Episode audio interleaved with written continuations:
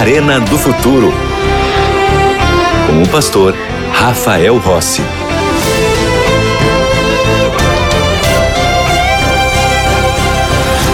Já estamos de volta com o programa A Arena do Futuro e eu tenho um convite daqueles que é um convite imperdível, uma grande oportunidade na vida e melhor, uma oportunidade que você não tem que pagar nada. É ser aluno, ser aluna da melhor e maior escola bíblica do mundo. É a escola que a gente tem aqui na Novo Tempo. Nós somos chique, mas essa escola bíblica, ela tem alcançado milhares de pessoas porque pessoas como você amam a palavra de Deus e têm todos os dias entrado em contato conosco para receber esses materiais. Vai chegar para você de graça, porque aqui nessa escola bíblica não tem mensalidade.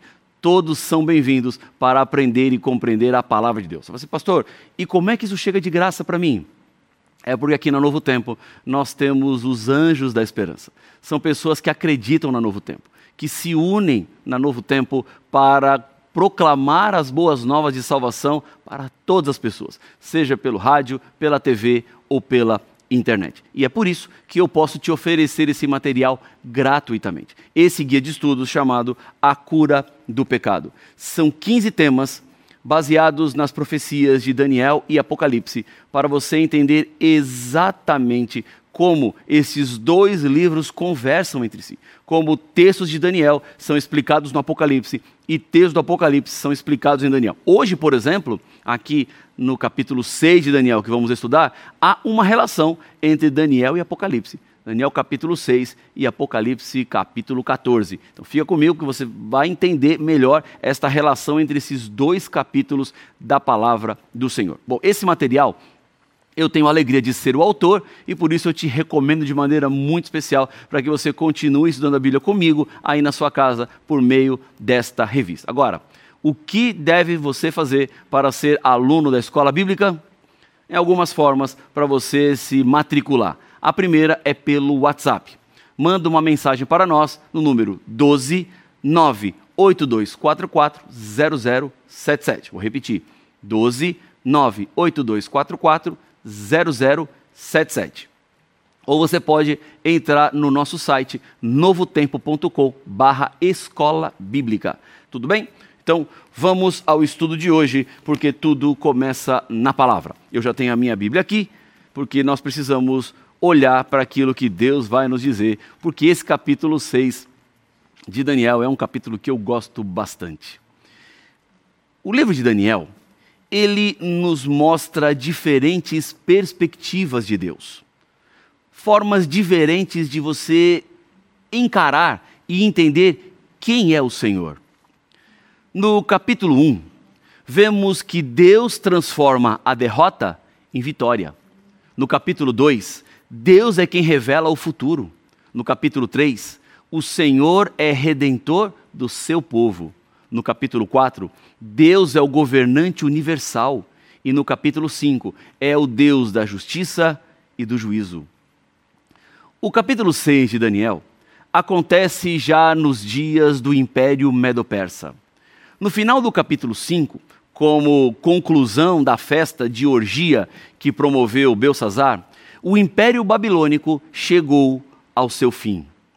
Dario e Ciro tomaram o reino todo o império humano sempre chega ao seu fim. Nenhum poder, nenhum rei, nenhum reino estabelecido por seres humanos terá validade eterna. Por isso, nós precisamos nos preparar para o reino que Jesus inaugurará neste mundo quando ele voltar, porque este reino, sim, será um reino eterno. E o convite está aí, para você aceitar. Jesus está às portas de voltar. E é por isso que você precisa tomar uma decisão. Não dá para deixar para depois. Não dá para empurrar um pouquinho mais para frente, porque a espera de Deus termina agora, quando ele bate a porta do seu coração e você abre, e Deus já não mais vai esperar, porque ele entrará na sua vida para transformar a sua história. Por que esperar algo tão bom se você pode ter agora? Por que deixar para amanhã algo maravilhoso que Deus tem para você para começar neste momento? Vamos à Bíblia? Vamos a Daniel capítulo 6 para compreender melhor esta história. Daniel capítulo 6, vamos ler os dois primeiros versículos. Deixa eu ver se a minha fitinha aqui está na página. Está, certinho. Daniel 6 diz assim: Pareceu bem a Dario constituir sobre o reino 120 sátrapas que estivessem por todo o reino, e sobre eles três presidentes, dos quais Daniel era um, aos quais estes sátrapas dessem conta, para que o rei não sofresse dano. É inacreditável o começo de Daniel, capítulo 6, porque Babilônia caiu e cedeu seu domínio para um novo império mundial. O rei Medo-Persa chega, assume o seu poder e escolhe Daniel como primeiro-ministro. Nomeado ele e mais outros dois como presidentes. Parece quase inacreditável. Quando um país vence o outro, normalmente os oficiais políticos do reino vencido são todos tirados. Dario viu algo em Daniel e não conseguiu deixá-lo de fora do seu governo que estava recém começando. Hoje também. Nós podemos ser uma vela em um mundo que às vezes tateia na escuridão. Neste mundo cheio de pecado, nesta corrompida, desonesta e blasfema sociedade, existem aqueles que admiram a honestidade, a integridade, a honradez e a bondade. Há uma história antiga contada pelo filósofo Diógenes que, numa noite, caminhando pelas ruas, ia ao encontro das pessoas e iluminava o rosto delas. Quando lhe perguntavam para aquele senhor que iluminava o rosto o que ele estava fazendo, ele respondia: procurando por um homem honesto na Grécia. Da mesma forma, Deus está procurando homens e mulheres que decida em seu coração servir a Deus. Homens e mulheres que sejam íntegros, que sejam fiéis, e que sejam luzes na escuridão do mundo. Temos um império medo-persa para uma nova estrutura política. O rei constituiu três presidentes e colocou Daniel como primeiro. Abaixo desses presidentes existiam 120 príncipes. Daniel era quem deveria prestar contas diretamente ao rei e para todo esse grupo que estava abaixo dele. Conhecendo os seres humanos, como nós conhecemos, sabemos que logo surgiu ciúme e também inveja. Além do que, mais do que a função, logo Daniel começou a se destacar dentre todos. Veja como é o coração humano. É o que nós vemos Hoje, nos nossos dias, pessoas que não gostam quando alguém se destaca e já começa a tentar encontrar alguma forma para que aquele destaque diminua. E foi exatamente isso que aconteceu com Daniel. Ele enfrentou o desafio com os seus colegas de função, pelo destaque que ele tinha, pela força que ele tinha, e ele começou a chamar a atenção. E por isso, eles então começaram a procurar uma forma para diminuir quem era Daniel. Vamos ao versículo 4 do capítulo 6. Diz assim: Então os presidentes e os sátrapas procuravam ocasião para acusar a Daniel a respeito do reino, mas não puderam achá-la, nem culpa alguma, porque ele era fiel e não se achava nele nenhum erro nem culpa. Em outras palavras, fizeram uma devastação na vida de Daniel para encontrar alguma coisa para que pudessem acusar o profeta. E sabe o que eles encontraram? Nada. Pensavam que não havia alguma pessoa completamente honesta e nesta pessoa alguma coisa deveria ter que comprometeria Daniel checaram suas economias, suas palavras, ambições, vida pública, vida privada, tudo. E sabe o que acharam? Nada. Alguém que tem a vida desta forma vive em paz. Geralmente, as pessoas que estão vivendo em pecado passam a conviver com angústia e tendo muitas vezes que mentir para encobrir as suas falhas. E no final, as pessoas que vivem desta maneira, escondendo áreas e aspectos da sua vida, entram tão fundo no pecado que já nem separam mais o que é verdade daquilo que é mentira. Tão diferente era Daniel. A vida dele era limpa. A vida dele não tinha nada para os acusadores levantarem ou colocarem qualquer mancha sobre sua reputação. Eles não parariam. Então, eles agiram cruelmente criando uma forma de torná-lo culpado por ser fiel ao seu Deus. Essa foi a estratégia. Porque se alguém lhe condenar por estar sendo fiel a Deus, não teria então nenhuma coisa que impediria da punição chegar até ele. Quando o que motiva a acusação é inveja, é vaidade, é ciúme, fique tranquilo, porque a verdade aparecerá e o engano será revelado. Isso sempre acontece. Isso sempre vai acontecer. Agarre-se à verdade e permita que Deus cuide da sua reputação. Faça o que é certo. Ande de acordo com a palavra e Deus cuidará para limpar o seu nome. Eu não tenho dúvidas disso.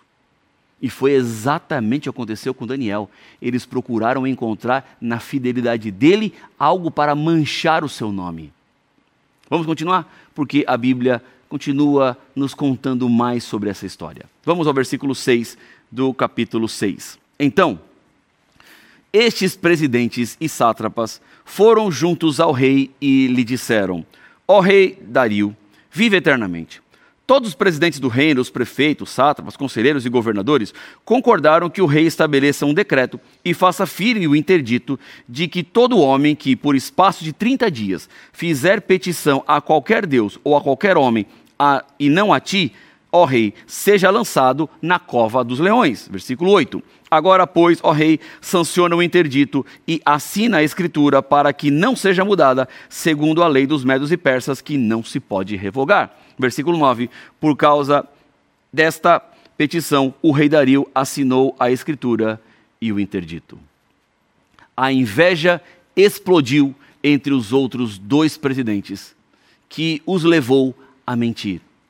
A mentira descarada terminou com o desejo de condenar à morte um homem inocente.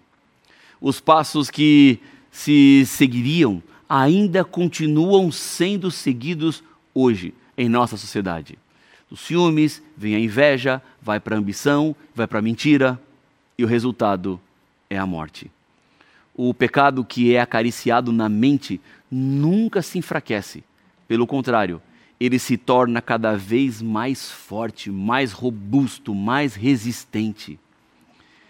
Li uma vez uma expressão que se usa no inglês, macaco nas costas.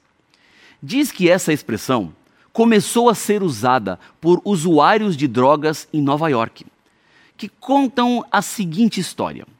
Um homem estava caminhando no Central Park quando ele viu um macaquinho brincando no gramado. Ele se abaixou e disse: Que lindo macaquinho, quero levá-lo comigo. Ele então apanhou um macaco e o colocou nas suas costas. Enquanto caminhava, o macaco colocou os braços ao redor do pescoço do homem e começou a acariciar a sua face. O homem então pensou: esse macaco é muito carinhoso, eu quero ficar com ele mesmo e ele precisa comer, eu preciso alimentá-lo. E então comprou para ele uma banana e deu ao macaco, que comeu rapidamente, sem demora. Um pouco mais tarde, o macaco estava novamente com fome e o homem lhe deu uma outra banana. O macaco saltou de seus ombros e correu à frente. Isso era muito divertido. Mas à medida que o homem alimentava um macaco, esse continuava a crescer e começou a ficar difícil transportá-lo nas costas. O macaco foi crescendo mais e mais. Já não conseguia caminhar com as costas eretas, porque o macaco estava muito pesado, então ele caminhava meio curvado. Finalmente, depois de ter alimentado e carregado o macaco nas costas por muito tempo, esse macaco se transformou num grande e forte gorila. O gigantesco primata, um dia, colocou seus braços ao redor do homem e esmagou-o, partindo os seus ossos e o matando. Depois, sem entender muito o que tinha acontecido, o gorila saiu dançando e se alegrando. A história ilustra como a droga começa com um pouquinho é engraçada no começo, é divertida, faz algumas coisas parecer diferentes, mas ela vai crescendo, crescendo como um pequeno macaquinho nas costas, até que ele se transforma num grande gorila. E este gorila, no final, é quem mata aquele que o alimentou, aquele que o carregou. O pecado nunca retrocede. Por isso, o meu conselho para você é não alimente o pecado, porque ele vai te matar, ele vai te destruir. Foi exatamente o que aconteceu aqui no capítulo 6 de Daniel. Vamos voltar para entender melhor esta história. Versículo 10. Daniel, pois, quando soube que a escritura estava assinada, entrou em sua casa e em cima, no seu quarto, onde havia janelas abertas do lado de Jerusalém, três vezes por dia, se punha de joelhos e orava e dava graças diante do seu Deus, como costumava fazer. Olha que interessante. Ao saber do decreto, Daniel fez exatamente aquilo que o decreto proibia o profeta não permitiria que a obediência ao rei interferisse na sua obediência a Deus. Daniel sabia que quem esteve com ele nos 70 anos de cativeiro babilônico era o Senhor. Sabia que havia sido Deus que o ajudou a passar por cada uma das provas. Ele reconhecia que seus três amigos foram libertos da fornalha ardente porque Deus estava com eles. Daniel sabia que foi Deus quem o ajudou a manter o reino nos sete anos de enfermidade do rei Nabucodonosor. Daniel tinha certeza de que Deus estaria com ele nos momentos mais cruciais. Sua fé não vacilaria neste momento de prova. Para Daniel, a oração era vida para a alma, vitalidade para sua espiritualidade. Assim, Daniel foi orar obviamente desobedecendo a uma ordem que não tinha nenhuma base, nenhuma razão, nenhum critério, a não ser a inveja. Obviamente, aqueles que eram perseguidores de Daniel o viram orando e já saíram correndo para avisar o rei. Estavam alegres, estavam felizes, estavam retumbantes, porque eles haviam conseguido achar algo na vida de Daniel que, na verdade, eles mesmo haviam plantado.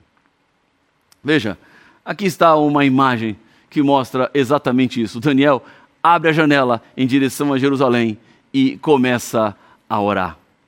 O rei Dario havia assinado o decreto. E havia uma clara desobediência que precisava receber punição. Enquanto corriam para levar adiante a acusação, eu gosto de pensar em Daniel orando no seu quarto. Os adversários de Daniel estavam mostrando quem de fato eram, enquanto ele gastava o seu tempo com Deus. Daniel não foi falar com o rei. Ele simplesmente fez aquilo que sempre fazia: orava. Vamos continuar, versículo 12. Diz assim: se apresentaram ao rei e, a respeito do interdito real, lhe disseram: Não assinaste um interdito que, por espaço de 30 dias, todo homem que fizesse petição a qualquer Deus ou a qualquer homem, e não a ti, ó rei, fosse lançado na cova dos leões? Respondeu o rei e disse: Esta palavra é certa. segundo a lei dos medos e dos persas, que não se pode revogar. Veja, o conflito nesses argumentos que estão apresentados chama a minha atenção. Há um claro antagonismo entre a lei de Deus e a lei do rei, a ordem de Deus e a ordem do rei, a reverência a Deus ou a reverência ao rei.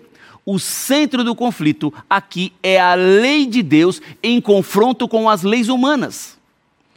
O primeiro mandamento diz que não devemos adorar a outros deuses diante do Senhor.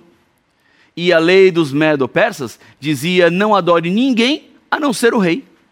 A lei de Deus e a lei dos homens estava em conflito. No fim da vida de Daniel, aconteceu uma luta de adoração. Como você reagiria hoje se fosse decretado que não se pode mais adorar a Deus? O que você faria se todas as igrejas ficassem fechadas, as Bíblias não mais pudessem ser lidas e a nossa adoração deveria ser apenas ao Rei Dario? Daniel enfrentou um teste de lealdade para com Deus e adoração nos últimos tempos da sua vida, como nós enfrentaremos nos últimos tempos da história da humanidade. Há um teste fazendo com que os seres humanos adorem ao seu Criador ou os seres humanos devem adorar a criatura uma criatura que se assentará no trono de Deus, querendo parecer como Deus. Veja isso comigo, Apocalipse capítulo 14. Aqui nós encontramos as famosas três mensagens angélicas. E vemos aqui em Apocalipse 14 um conflito de adoração. Veja o que diz a Bíblia no versículo 6: Vi outro anjo voando pelo meio do céu, tendo um evangelho eterno para pregar aos que se assentam sobre a terra e a cada nação, e tribo, e língua, e povo. Versículo 7: Dizendo em grande voz: Temei a Deus e dai-lhe glória, porque é chegada a hora do seu juízo, e adorai aquele que fez os céus, a terra, o mar e as fontes das águas. Veja comigo o versículo número 9: Seguiu-se esse a estes outro anjo o terceiro, dizendo em grande voz: Se alguém adora a besta e a sua imagem, recebe a marca na fronte ou na sua mão. Veja, a palavra que está aqui em destaque é adoração. Versículo 12: Aqui está a perseverança dos santos, os que guardam os mandamentos de Deus e a fé em Jesus. É um conflito de adoração. Nos dias de Daniel, um líder poderoso assinou um decreto que proibia a adoração genuína nos dias finais da história, um líder mundial unirá a igreja com o Estado e juntos farão um decreto que proibirá a adoração genuína. Daniel capítulo 3 e Daniel capítulo 6 são experiências paralelas. Em Daniel 3, houve o decreto de adoração à imagem que levou Daniel, ou melhor, os três amigos de Daniel para a fornalha ardente. Já no capítulo 6, o conflito de adoração foi que resultou em uma pena de morte para Daniel, que seria lançado na cova dos leões. Daniel não se preparou para a crise apenas naquele momento, mas ele já vinha se preparando ao longo do caminho, tomando as decisões certas. Isso significa que hoje as suas escolhas prepararão você para desafios muito maiores. Daniel é colocado na cova dos leões. Quando Dario tem que exercer a penalidade, ele mesmo reconheceu que Daniel era servo de Deus. O rei havia se dado conta que o decreto era uma farsa engendrada para acusar Daniel. E ele se viu usado para chegar nesse objetivo. Daniel não queria, ou melhor, Dario não queria que Daniel fosse para a cova. Mas ele tinha uma lei que havia assinado e um princípio que dizia que uma lei medo-persa não pode ser revogada, nem mesmo pelo próprio rei. Se ele revogasse, ele seria deposto. Por isso, trouxeram Daniel e o lançaram na cova dos leões. Dario expressou o seu desejo de que o Deus de Daniel livrasse ele daquela terrível condenação. Imagine leões famintos e ferozes, esperando o alimento do dia chegar. Uma pedra foi trazida, a cova foi selada e o rei ficou perturbado. O rei foi para casa naquela noite com a consciência pesada. Ele sabia que não tinha agido de modo justo com Daniel. O rei estava inquieto, angustiado, atormentado, andando pelos corredores do seu palácio de um lado para outro. Dario jejuou naquela noite, não quis ouvir música, ficou agitado a noite inteira. E sabe o que estava acontecendo na cova dos leões? Daniel dormia tranquilamente. A situação era completamente diferente.